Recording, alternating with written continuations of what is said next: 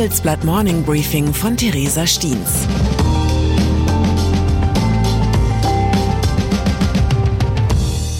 Guten Morgen allerseits. Heute ist Donnerstag, der 5. Januar 2023 und das sind unsere Themen. Der Wahnsinn, die endlose Wahlwiederholung in den USA, der Wandel, neue Verhältnisse bei den Wirtschaftsprüfern, die Warnung, Vorsicht bei Mitarbeiterkapitalbeteiligungen. Nach einer kurzen Unterbrechung geht es gleich weiter. Bleiben Sie dran. ChatGPT und andere Technologien verändern unsere Arbeitswelt rasant. Bei der Veranstaltung Work in Progress diskutieren wir in der Handelsblatt Media Group die Zukunft des Arbeitsmarktes, HR-Trends, KI, mentale Gesundheit und neue Leadership-Perspektiven.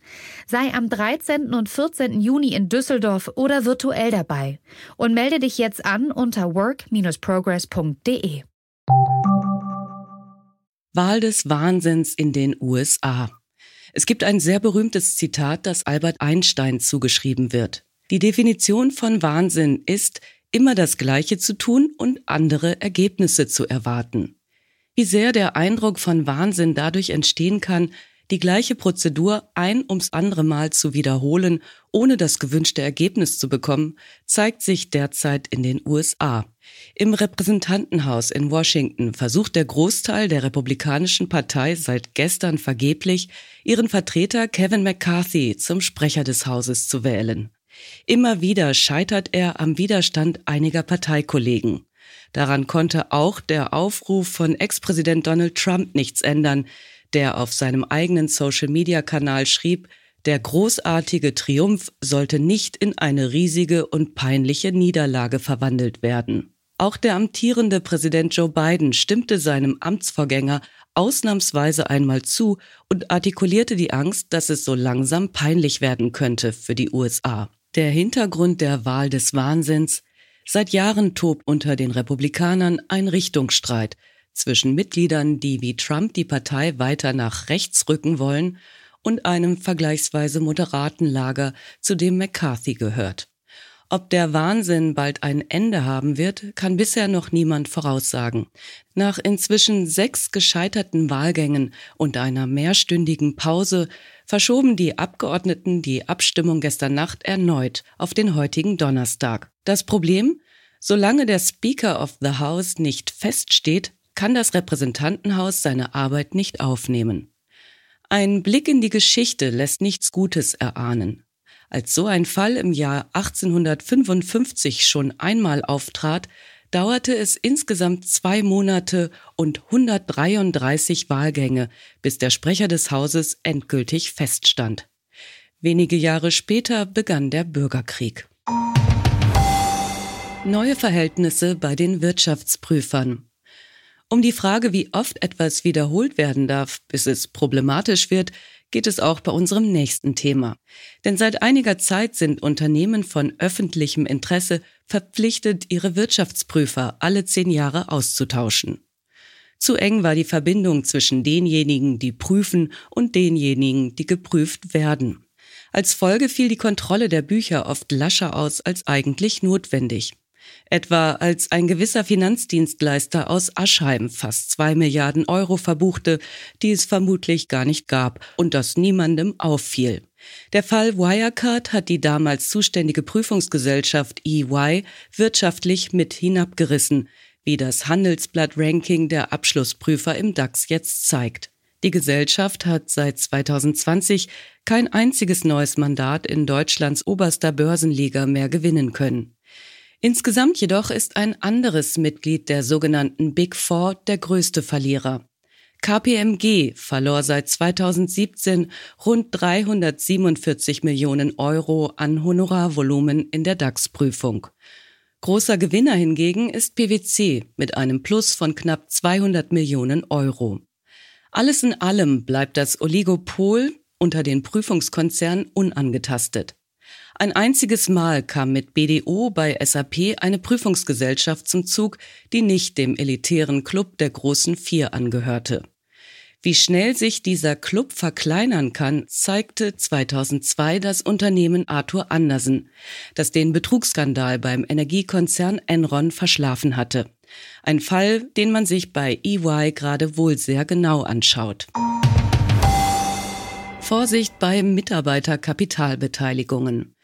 Bei vielen Mitarbeitern deutscher Start-ups dürfte momentan Jubelstimmung herrschen. Schließlich hat das Finanzministerium gerade eine Reform der sogenannten Mitarbeiterkapitalbeteiligung angekündigt. Das Konzept Mitarbeiter bekommen bei Eintritt einen Teil vom Unternehmenskapital, der sich bei Verkauf oder Börsengang in persönliches Vermögen umwandeln kann. Eine potenzielle Belohnung also, die in der Ferne winkt, wenn alle auch hart genug für den Erfolg des Unternehmens arbeiten. Das Problem, das Ganze kann sich als Karotte entpuppen, die den treuen Mitarbeitern an einem Stock hingehalten wird, damit sie noch schneller laufen. Ob die versprochene Belohnung am Ende wirklich winkt, ist nämlich alles andere als sicher. Recherchen unter Expertinnen der Gründerszene zeigen, dass die streng geheimen Verträge mit Investoren oft Klauseln enthalten, die für Mitarbeiter wenig vorteilhaft sind. Ihre Kapitalbeteiligung könnte am Ende deutlich geringer ausfallen, als sie es sich eigentlich erhofft hatten. Sterbende Wirtschaft in Gaza. Schiere Verzweiflung, keine Perspektiven, Angst und Gewalt. Das Bild, das meine Kollegin Olga Scheer in ihrem Bericht aus dem Gazastreifen zeichnet, geht unter die Haut. Ein nicht enden wollender, festgefahrener Konflikt hat den Gazastreifen ins Elend getrieben. Die regionale Wirtschaft starb langsam, als ihr größter Feind die Willkür die Oberhand gewann. Die Willkür der radikal-islamischen Hamas, die an einem Tag sieben Prozent Steuern verlangte, an einem anderen 17. Aber auch die Willkür des Nachbarn Israel, der eine Einfuhrgenehmigung für 200 Paletten mit Rohstoffen erteilte, an der Grenze aber nur noch 120 Paletten zuließ. So berichten es lokale Unternehmer. Fast alle ihre Mitarbeiter mussten sie entlassen, sagen sie. Nirgends auf der Welt ist die Arbeitslosenquote so hoch wie in Gaza. Meine Empfehlung, wenn Sie heute nur einen Text lesen, lesen Sie diesen. Zu finden bei handelsblatt.com. Gerne entlasse ich Sie am Ende des Morning Briefings mit einem heiteren Gedanken. Manchmal verbietet es sich meiner Ansicht nach aber, auf ein wirklich ernstes Thema eine witzige Bemerkung folgen zu lassen, dies ist so ein Fall. Deswegen bleibt mir am Ende nur, Ihnen einen friedvollen Tag voller neuer Möglichkeiten zu wünschen. Es grüßt Sie herzlichst Ihre Theresa Stiens. Zur aktuellen Lage in der Ukraine. Frankreich will der Ukraine leichte Panzer liefern. Im Krieg mit Russland soll die Ukraine weitere Unterstützung für ihre Verteidigung aus Frankreich erhalten. Präsident Emmanuel Macron sagte die Lieferung von Spähpanzern zu. Moskau startet propagandistische Gegenoffensive. Der tödliche Angriff der Ukrainer auf ein Gebäude mit 600 russischen Rekruten in der Neujahrsnacht setzt die Armeeführung in Moskau zunehmend unter Druck. Trotz aggressiver Rhetorik des Kreml wächst innerhalb Russlands die Kritik an der Militärführung. Weitere Nachrichten finden Sie fortlaufend auf handelsblatt.com/ukraine. slash das war das Handelsblatt Morning Briefing von Theresa Stiens, gesprochen von Wiebke Bergemann. Die Welt steht vor gewaltigen Herausforderungen. Zum einen die Energiewende voranzutreiben und gleichzeitig den Klimawandel einzudämmen. Und auch der Energieträger Wasserstoff gewinnt weltweit immer mehr an Bedeutung. Doch wie geht es weiter? Erfahren Sie mehr auf dem Handelsblatt Wasserstoffgipfel 2024 am 12. und 13. Juni in Essen. Infos unter handelsblatt-wasserstoffgipfel.de. Mit dem Vorteilscode Wasserstoff2024 erhalten Sie einen Rabatt von 15% auf die Tickets.